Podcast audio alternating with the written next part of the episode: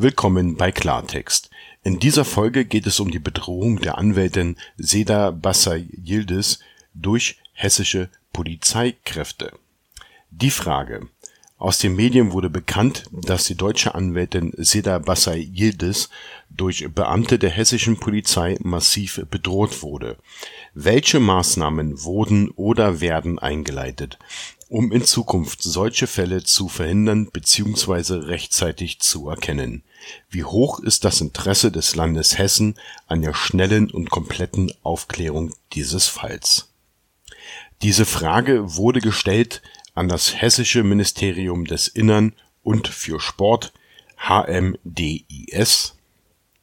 Diese Frage wurde nicht beantwortet. Alle genannten Links und Dokumente werden wir in den Shownotes mit angeben, zum Downloadbereitstellen verlinken, so dass ihr diese auch nachlesen könnt.